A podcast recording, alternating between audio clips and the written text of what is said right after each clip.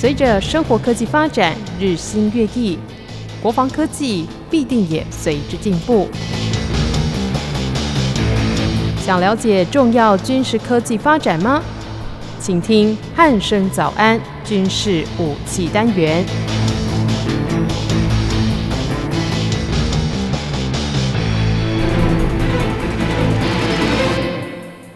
各位听众朋友，您好，欢迎收听今天的军事武器单元，我是一鸣。今天邀请到《全球防卫杂志》的主编陈国民主编来到节目当中，国民哥你好。主持人好，各位听众大家好。嗯，国民哥，最近哦有一条这个新闻还蛮有趣的哦。就是关于这个日本呢，他们释出了这个四国的这个联合军演的新影片呢。那他们的影片内容呢，居然是使用这个所谓的简体中文哦。那就被一些媒体解读说，哎，那日本你是不是怕中国看不懂哦？对，那这当中有什么值得我们关注，或者是有隐藏着什么样的意涵？是不是请国民哥跟我们听众朋友来解释一下呢？呃，我们这样子哦，这个新闻是七月十六号才发生的啊。他是报道说了，那其实日本啊防卫省统合幕僚监部哦，基本上就是他们国防部哦，嗯、国防部他在十五号，就是七月十五号，就在他们的推特哦，他们都很喜欢用推特来贴出他们讯息，说这跟我们比较不太一样哦，嗯、就是说用推特这个贴文呃贴出说，哎，其实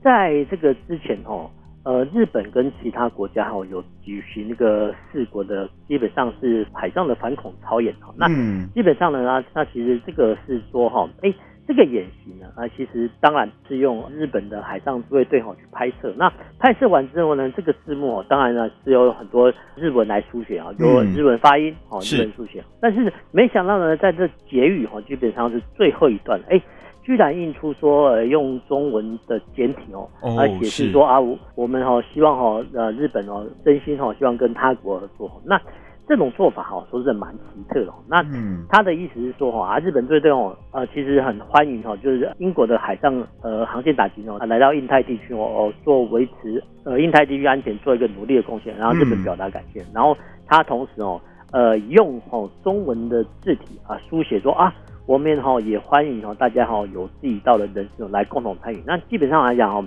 这段的话哈，基本上这种勉励的话，基本上是无关紧要，但是。这个跟以往哦不太一样，就是说，在不管是看电影哦，或是说什么的英呃电视节目，哎，通常哦，比如说英语片哦啊，就是用英语来谢幕哦啊，比如说当地国家甚至搞不好用西班牙文哦，用西班牙文来谢幕，那顶多顶多用英文哈，就是这样哈，比如说当地国语言哦跟英文答谢，但是呢，很少能用第三国的语言哦，就是说这一次哈，居然是用简体中文来。来感谢，我说这是蛮奇特哦。那一般来讲哈，我们都说其实世界各国哈，日本海上自卫队一样哈，就说演习的时候呢，好，不管是出海哦，或者说只要打野外啊，基本上都有新闻官的配置。那新闻官的配置，那重点哦，它不是在打仗哦，也不是在演习哦，但是它重点是说，哎，这个新闻官哦，有很多种说法。那我们是呃讲说新闻官啊，那其实老外哈，就是外国人他们的英新闻官哦，他的英文是。Public Affairs 就是说公共事务官，但但是不管怎样，这个公共事务官还是国内的新闻官啊，或者新闻室哦，那其实都有哦，他们都都有编制。那这些哦新闻官室的编制哦，它的产出物哦，不是跟着部队去演训哦，但是说就是说他跟着部队去演训哦，但是他有有一些产出物哦，那这个产出物呢，通常哦就是呃拍照，或者说录影哦，或者说影音那。基本上来讲，其实这些媒介呢，其实国内的民众都不是陌陌生的。好，比如说我们拍呃报纸的《青年日报》哈，然后有影音影音产出了军事新闻通讯社哈，然后有汉汉森电台等等。这个就是说广播、影音哈跟照片哦，就是说这三个地方哈，这三种媒介哦是新闻官的产出。那演习完之后呢，啊，通常呢不只是长官要看的，然后通常就是说。可能官士兵也要看，或是说哈，呃，这些新闻官头把这些产出哦，产出有很多种哦，我们刚才讲过哈，照片、影音、广播哈，这些都做产出物。那产出物呢，呃，它会经过后制。那换句话说呢，通常啊，现在的一般的军方的演习哦。比较少现场直播，过往过往的话，其实基本上来讲是不存在直播这个环境。哦，那现在因为影音媒体发达，所以有直播哈。但是就参演的方哈，就是军队那一方来看，其实他们不太希望直播啊，因为直播它有一定的风险哦，就是说呃，可能部队的演训不好，或者什么画面就是可能做错了动作，基本上来讲就是呃不可逆哦，所以其实很麻烦哦。所以通常啦，过往到现在都一样，就是说。不管是新闻官编制哦，或者说进入基地采访的一些媒体哦，通常新闻官都会要求说，如果可能的话，就是说，哎，多少哦，先让哦新闻官稍微瞄一下，这个是全世界不管是台湾或是都是这种要求啊。那这个也不能怪军方啊，因为哈，其实一般民众哈，其实。你只要不是军方编制，你根本进不到演训场，这是第一点。那第二点哈，我们现在不是有很多很多我们我们的一些国内的玩家哈，其实老外也一样，就说我们有空拍机嘛，然后去当部队演习的时候呢，去出动空拍机拍摄哈。那这个是灰色地带，因为其实基本上讲哈，演训地带哈，它的陆域、水域跟空域基本上都是管制的，所以其实当吼就是说你要用无人机去拍摄哈。呃，部队远行哦，就算是哈、哦、军方的新闻官编制，通常要申请许可啊、呃，就特别许可啊。我今天哦某某，比如说保力山演训，然后我要呃某某的军方单位哦要用无人机去空拍，这个都要事先申请哦。所以其实呃军方的产出哈、哦，这些新闻官或公共事务官的产出、哦，它的呃媒介哈、哦，说真的就是广播、语音哦跟照片哦，这个是这个新闻跟产出的主要内容。那这些内容哦，当然其实。参演的一方，那不管是陆军、海军、空军，他们当然都有权利要看啊，因为是呃部队演训的成果。那其实呃这方面呢，其实也是哦呃播放出来哦，日后哦给呃弟兄做一个参考跟留念哦。那当然，其实更重要的目的哦，更重要的目的，其实这些的演训过程，哎，其实拍录下来，哎，其实可以传上到所谓的战训单位哦。换句话说，这些战演训单位哈，或者说呃。战术准则的研发单位哈，然后透过哈这个影音媒介哈，我说相关的影片，哎，检讨说，哎，事后报告，哎，说呃哪个单位呢在演习的时候，哎，没有跑到顺位或没有跑到定位，或者说他有没有缺失改善，这个部分哦是呃部队他们要求。那嗯，我们要这样来讲哈，那当然我们刚才也讲过哈，不管在影音、报纸、照片哦，基本上这个都算是素材。那这个素材来讲哈，我们以录影来讲哈，录影的话其实通常哈会有哦解说人在旁边解说那。如果没有解说的话，那很惨。所以很惨，就是说部队演训哦，比如说我们在保利山哦，保利山你拍一照影片哦，第一个距离蛮遥远哦，所以其实这个距离遥远哦，就算哦呃即使哦现场有示意的广播哦，全程录音哦，然后后面呢再搭配所谓的后置字幕啊，基本上哦这个素材呢通常就会比较干。那比较干的话呢，其实过往哦到现在也这样，就是说这些新闻出来有了之后呢，哎通常哦。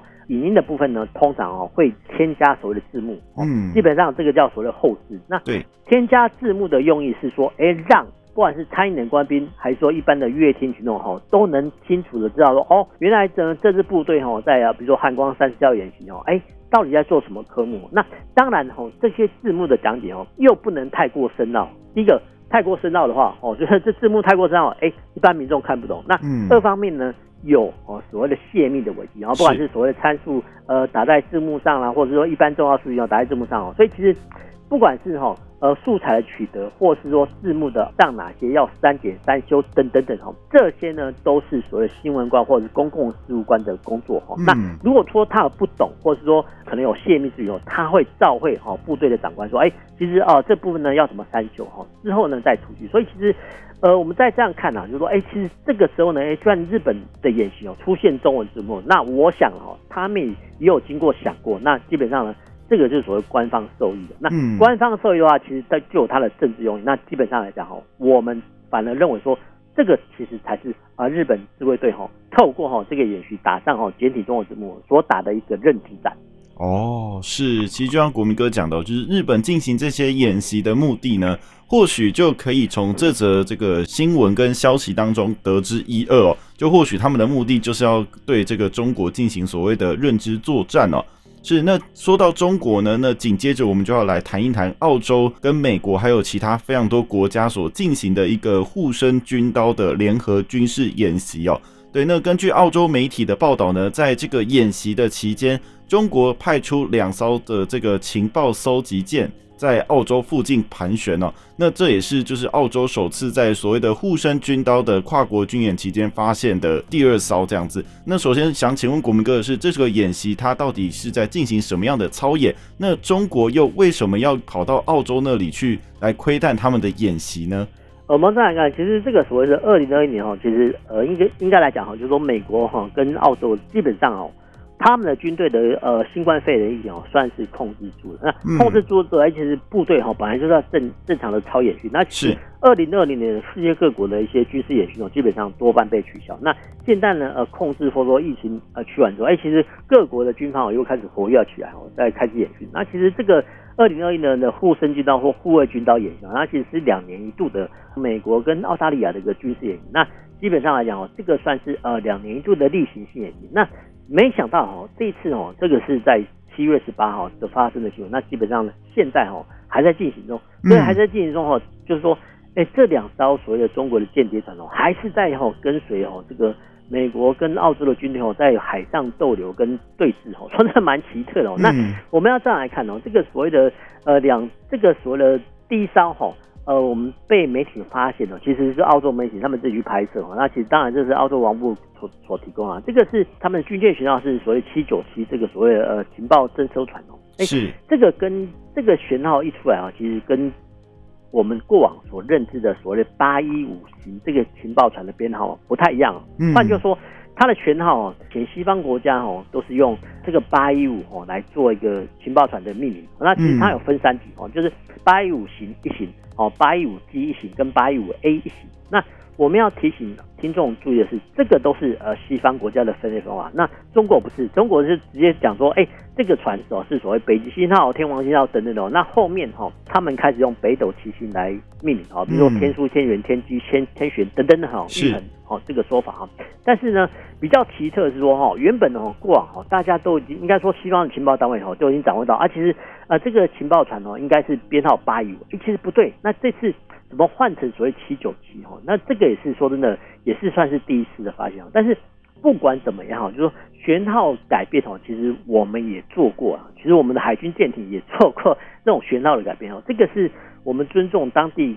我海军的做法，这不管。但是哦，它的船哦就是本身哦那。这种情报船哦，说真的还蛮大一艘的，那排水量竟然到达六千吨，哎，这个基本上算是一个大船哦。那西方国家的分类哦是说，呃，这种所谓的船只哈，一般哦称为所谓的情报辅助舰啊，那英文缩写叫呃辅助呃一般情报的辅助舰，那英文缩写叫 AGI 哦。这个 AGI 来讲哦，基本上呃这算是一个英文缩写，那通俗的说法啊，就是说啊，这个是所谓的间谍船，嗯，这样讲比较快哈。那我们因为哈。要行文的方便啊，一般来讲哈，还是呃命名说啊，这个是中国的 AGI 这个船舶，或是说哈，呃，大家哈如果有兴趣的哈，用 AGI ship 或是说 spy ship 去英文搜寻，会搜寻到更多的一些呃间谍船的资讯。那其实这种所谓间谍船哦，说真的哦，又必须回到冷战时代。那其实在一九八九年哈冷战的时期，那世界上最多间谍船的就是苏联跟美国。哦很 很难想象说。美国有间谍船没有错，其实美国间谍船蛮多的。那其实我们都知道，美国到现在哦都是世界海上的强权哦。那苏联呢啊，为了哈对抗美国这个海上强权哦，除了哈发展所谓众多的潜舰哦来对抗之外，其实他们哈也建造出很多的间谍船的一个船队哦。那这个船队呢，呃，基本上来来讲哦，他们是没有武装的哦，但是哦，但是就是说。哎，当美国哈举或者说北约哈国家爱举行海上演习的时候，哎，其实就派遣哦这种船只哦跟随在哈人家的旁边，说真的蛮奇特。嗯、那当然呢，这种所谓的跟随哦，不是说呃紧贴着屁股啊，比如说像呃比如说呃五百码或一千码没有那么近哦，其实会离得很远哦。但是哦。这个距离哦，都可以哦，在无线电的监听范围之内哦，这个就很可怕。就是说，哎，其实人家在公海演习，啊，这怎么怎么会呃，苏联呢派遣哦，这个若干的一些间谍船哦，在呃附近逗留，然后随时监听，说真的蛮奇特的。那这个说真的，这个也不能怪苏联啊，因为其实。呃，美国常常讲啊，这个公海航行自由。那现在问题来了哈，那你在公海上举行演习，那我也在公海上航行，但是没想到说我派的船是一条间谍船哈。那间谍船呢，基本上来讲，我们就讲说这个算是所谓辅助舰艇。那一般来讲哦，海军分的很简单，主要作战就叫主战舰艇啊，比如说航舰、驱逐舰啊、巡防舰、巡洋舰等等等，这个都是主战舰艇。那其实还有辅助的作战舰艇啊，比如说扫雷、运输、布雷、拖船啊，那。最后一种还有所谓的辅助舰艇，好，比如说像现在讲的哦，这个所谓情报船或 AGI，那其实说它辅助舰艇，哎，基本上它又很专业。那它有什么专业的？有啊，就是说这些船舶哈上面的，哎，没有什么枪炮的一些鱼雷或发射管哦等等特征，但是它有非常多的甚至非常长的电子桅杆哦，甚至哦现在啊，因为为了防止哦雷达跟天线哦呃元件哦被破坏，所以其实呃不管是雷达罩哦或天线罩哦，通常哦哦都会照在哦这些间谍船的身上啊。换句话说哈。这些间谍船哦，第一个特征就是，哎，他们的桅杆哦特别长哦，就架设天线。那第二个哦，呃，比如说呃，他如果安配雷达的时候，哎，其实他的雷达炸呢都特别大哦。那基本上说真的，呃，蛮奇特的。那就是说，你怎么会建造一艘船舶，然后呢？哎，没有什么枪炮，对，哎，就专门呃放这种天线啊，到底在干嘛？哦，那基本上来讲哦，这个叫做无线电的或是通讯的接听。那其实我们都知道，其实我们在高山或者说其他很多地方都有设所谓的监听站。对，好，那其实监听站用意哦，就是随时哦，不管是平时战时哦，就监听对方的无线电通讯，还有很多的电子情报哦，来这个叫通讯站的功用。那如果说这个时候呢，有一艘间谍船哦，配备哈这个强大的哦这种监听能力，而把它派去哈做跟监演习，啊说真的，这个对当地的国家是一个很大力度。那只是没想到说哦，以前哦前苏联海军的间谍船船队哈，到现在哈苏联式微之后呢，哎中国崛起，他们的中国间谍船船队哎还蛮庞大，所以其实这个趋势呢，还值得相当我值得我们关注。嗯，是，其实就像国民哥说的，就是哎，这个中共派遣这个舰艇去到澳洲的这个地方，然后来监听他们的演习哦。其实这真的是蛮值得我们关注，因为毕竟他可以去到澳洲，那搞不好也可以来到台湾。那我们的一些相关的动态，或许早就已经被掌握得一清二楚了。对，那紧接着我们就要来关心另外一则也跟台湾比较有关系的一个消息哦。就是这个台湾的国防部的智库国防院指出呢，就是中国的厂商在小型无人机方面，它已经称霸了这个全球的商业市场哦。那他们预期呢，国军如果一旦遭遇到地面的武装冲突时，不可避免将会面对无人机的威胁哦，因为势必诶，中共可能会使用他们的小型无人机来对我国来实施这个突袭或是攻击的部分呢。所以现在呢，我们应该开始关注，就是西方国家反制小型无人机的相关能力的一些建构发展哦。那不知道这件事情，国民哥您是怎么看待的呢？我们这样来看，就是国防部哈，它底下是一个国防智库，那基本上它的名称哦，就是国防安全研究智库。那基本上哈，它研究的范围哦，只要哈不脱国防安全，那基本上来讲哈，比较不会被外界诟病哦。那这次呢，哦，算是他们以后研究小型无人机哦，这个算是呃方向是正确的，基本上哦，这个跟国防跟安全还真的有关系哦。是，它的大意是说啊，其实中国哈近几年的发展啊，其实在小型无人机哦发展到一个蓬勃的境界，那其实这种发展趋势哦，值得哦我们的关注哦跟防范。那当然啦，它呃这份报告写的还算中规中矩，说它其实提出很多我们的防范措施跟应对之道。那我们要这样来讲，就回到呃无人机本身。那其实无人机呢，呃，其其实是最近哈二十几年之内哈才串起的名字。那过往哈从一九四五年代之后到一九八零年代之前哦，基本上来讲哈，呃，没有无人机 UAV 这种英文名称。那基本上来讲哈，他们呃这些所谓无人机基本上都算是靶标哈。我们之前也讲过这个所谓动 DROE。那嗯呃靶标的目的就是说，哎、欸，它基本上哈是啊让防炮哦。啊，防炮所击落，那基本上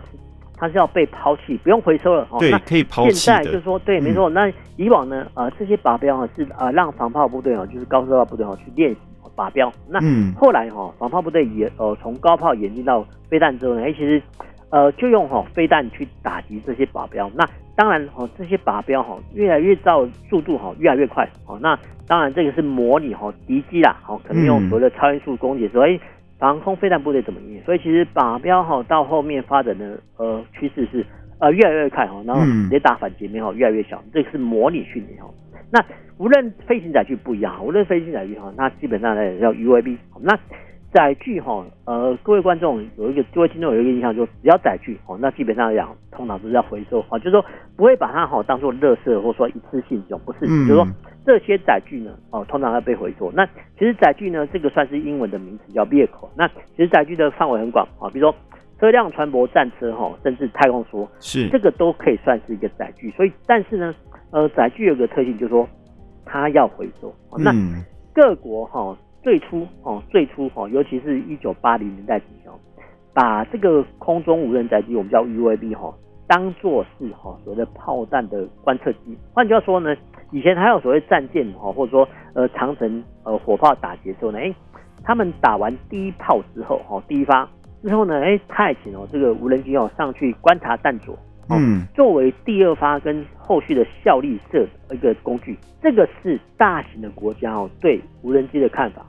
但是呢，我们之前讲过，以色列是不一样哦。以色列它这个土地比较小的国家哦，他们已经看到哦，在一九八零年代之前就已经看到无人机的潜力，他们把它当成一种不对称作战的一个发展工具。嗯，那这个发展工具呢，其实在一九八二年所谓的贝卡山谷之中，哎，获得很大的成功。那当时候呢，以色列呢是把这种无人机哦，呃，派上去升空，然后上面呢夹杂的哦各种所谓的电战器啊去。干扰哦，叙利亚的防空部队哈，甚至哈诱使呢叙利亚的防空部队哈去做一个扑空的动作。换句话说，这些靶标哈，不管是呃无人机啦哈，就这些无人机哦，在一九八二年的时候呢，哎，不管是当做哈电子战的干扰工具，还是说呢迫使哈这个叙利亚防空飞弹部队哈没有办法呃应应哦，那不管怎么说哦，以色列呢在一九八零年代一九八二年哦是运用哈。这个所谓的无人机哦，运用的淋漓尽致的国家哈，嗯、那一九八二年到现在，迄今已经三十八年了。所以其实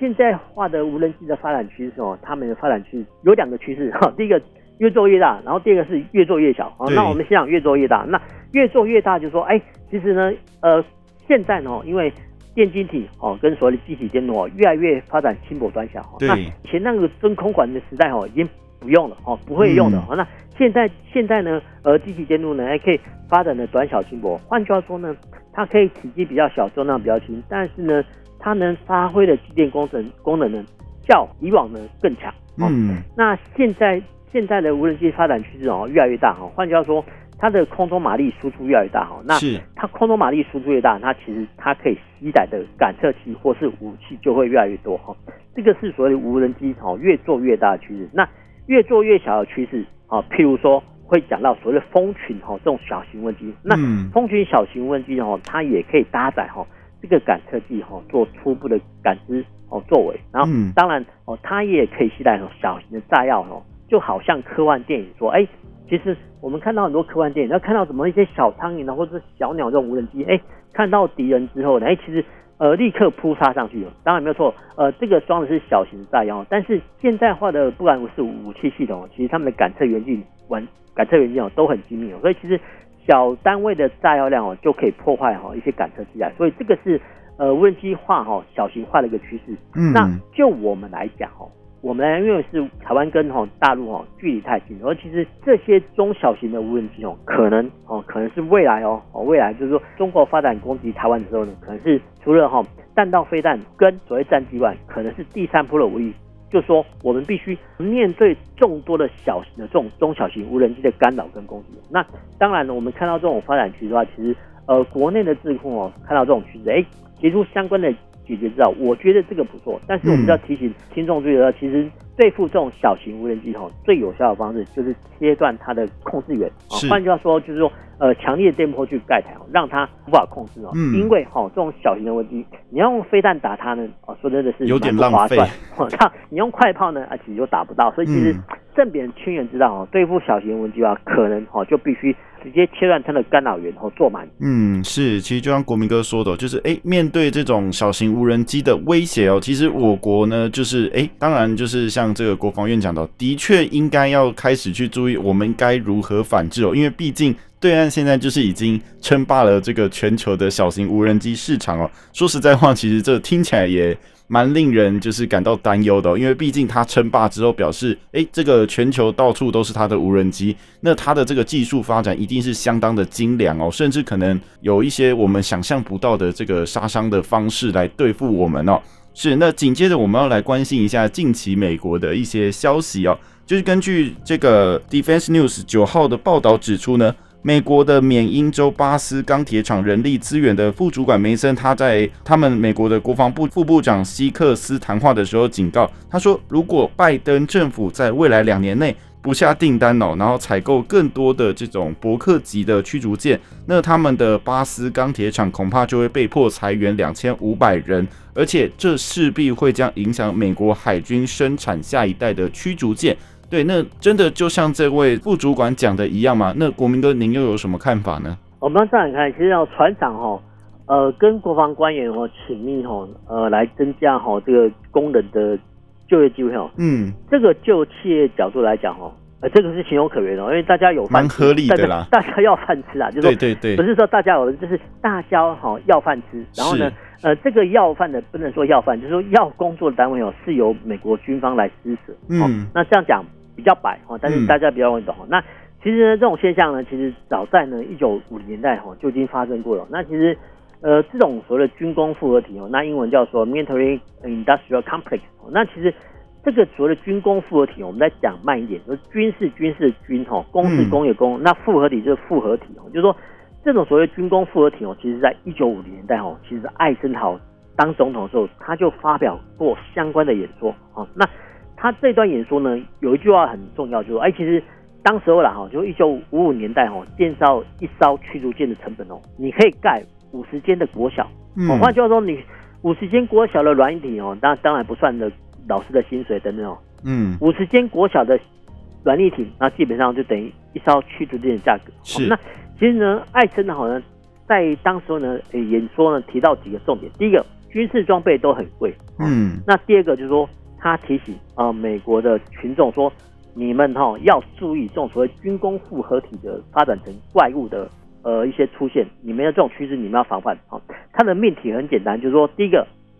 军人升迁。靠要打仗哦，所以他们要武器。那工人哦要赚钱养家糊口。那军火商哦还要卖哦军方更多的武器来赚更多的钱。所以是军人、工厂的老板跟工人这个三方合起来，这个叫做军工复合体。那为什么呢？军事装备会这么贵？那其实我们都要来看，就是说三军哦以前呐哈以前呃我们先抛开所谓的洲际弹道飞弹不管哈，就三军的装备其实军舰最贵。那军舰的话，基本上来讲，我们一般。现阶段的战机哦，比较一般的战机哦，通常是呃六千万。我们我们等下讲的都是美金哈，就是一般的呃现代化战机哦，我们先不用管 F 二十二那一种哦，就一般的战机哦，基本上就是五六千万起跳。那战车大概三百万美金哦，那乘以三十的话，就是呃六千万美金乘以三十的话，大概是十八亿台币哦，跟呃九千万台币九千万台币。换句话说，你看到的现阶。现阶段的哦，比如说像呃比较高贵的战机哦，比如说标风战机哦，那个就是再飞就是十八亿以下。那战车主力战车呃九千万台币一辆。那其实是是很贵，不对哦，其实军舰最贵。那军舰的话，其实我们看来看，嗯，一艘神盾级驱舰通常就是建造费用就十八亿美元。好，那十八亿美元乘以三十就是五百四十亿台币。嗯，那换句话说呢，我们常常看到说，哎，什么神盾舰一艘能通过什么台湾海峡？哦，就是说。五百四十亿通过台湾海峡，四十亿的船，台币的船通过台湾海峡。是，那我们要对照来看哦，就是说我们一般哈近十年台湾的国防经费哦，一年不过三千亿哦，那一艘神盾舰就五百四十一台币啊，那这个还只是算建造成本，那后续呢还有呃舰艇的操作成本，还有呃人员的薪资跟折旧率折旧率哦，这个都还没有算入，所以其实。一艘神盾舰的价格哦，那大概就是说五百四十亿的建造成本，加上两倍到三倍的操作成本哦，这个是军事载具上海军为什么会这么贵？那美国有多少艘这种所谓神盾局驱逐舰呢？那我们来看哦，它从 DDG 五十一开始编号到目前现在 DD DDG 哦一百三十七哦，大概所谓的八十五到八十六艘。是，那你很难想象说这八十几艘哈所谓的神盾局驱逐舰哦，哎，散布在各大洋哦，那。散布在各大洋哦，呃，你以为啊、呃、这样好像够用嘛？其实不对，哦，所以不对，就是说其实呃这些八十艘呢，其实你必须要扣掉哦，啊定期保养，哦，人员要训练，哦，他们有当训练的，还有说呃万一哈，比如说像之前一些撞船事故哈，临时要顶掉，所以其实这八十艘哈对美国来军来还讲，他们觉得还不够用啊。嗯、那我们是觉得说，哎，怎么这么奇怪哦？这八十艘哈，五百四十多亿台币的船哈，到处跑啊！你美国海军还说不够用，对，这个是还在闲，蛮奇特的哈。那我们要再来看哦，就是说，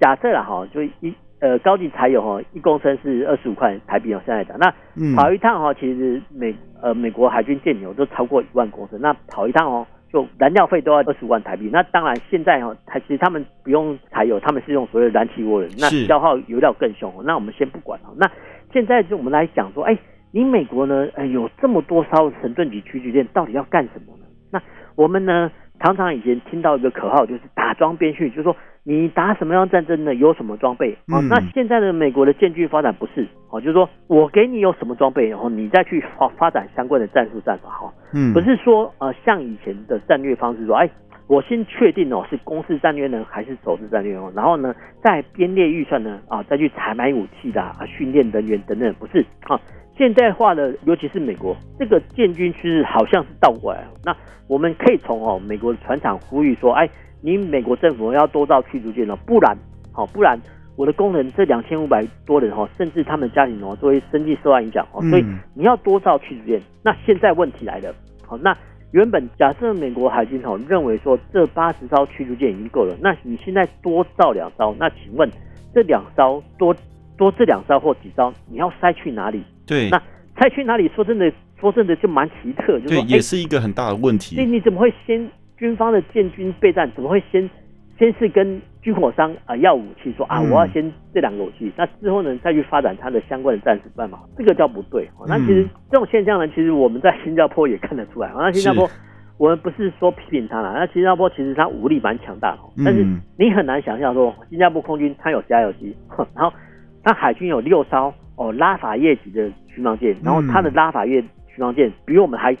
我们的拉法叶等级还更高。那我们都来讲哦，其实新加坡它旁边哈都是印尼跟马来西亚在环绕。那说真的，这配备哦，这六艘这个所谓的拉法叶级的巡洋舰，说真的要干什么？说真的，有部分评论指出说，这个就是新加坡海军过度武装。那过度武装来讲，就是说你这么小的国家哦，配备哦那么大的海军哦，当然啊，有些人会说啊，新加坡要维护它海上的安全啊，尤其是马六甲海峡的安全，这个我们承认哦。但是不管怎么样，就按照人口比例跟建军比例来讲，这个军队呢还是过大哦。但是我们也不能怪新加坡，因为哈。新加坡他们的年均所得比我们多哈，然后他能投入的经费哈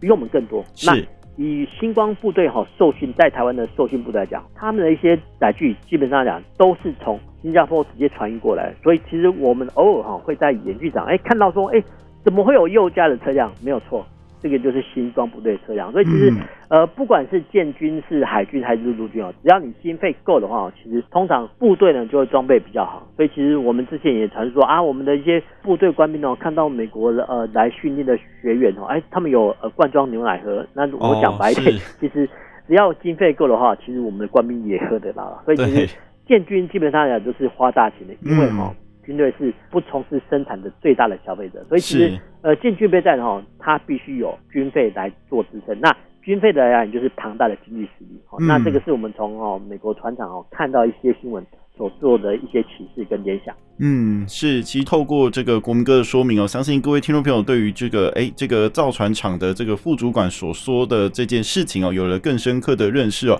当然，这个可能在这个建军的构想上面有一些不不太正确的地方哦，那也是给我们参考一下啦。那当然，就是养军队是一个非常花钱的一件事情，也不是说诶我要什么就一定有什么，有可能也碍于说诶国家发展的预算啊，或者是当年度有其他重要的项目必须先处理，才去处理这个军备的部分，这也是有可能的哦。这当然也是我们必须得面对的这个情况哦。好，那今天在经过国文哥的说明之后，相信各位听众朋友对于今天介绍的几个议题都有了更进一步的认识哦，让我们知道说，哎，现在国外发生了哪一些重要的军文大小事。好，那今天的军事武器单元就到这里，我们下次再会喽，拜拜，拜拜。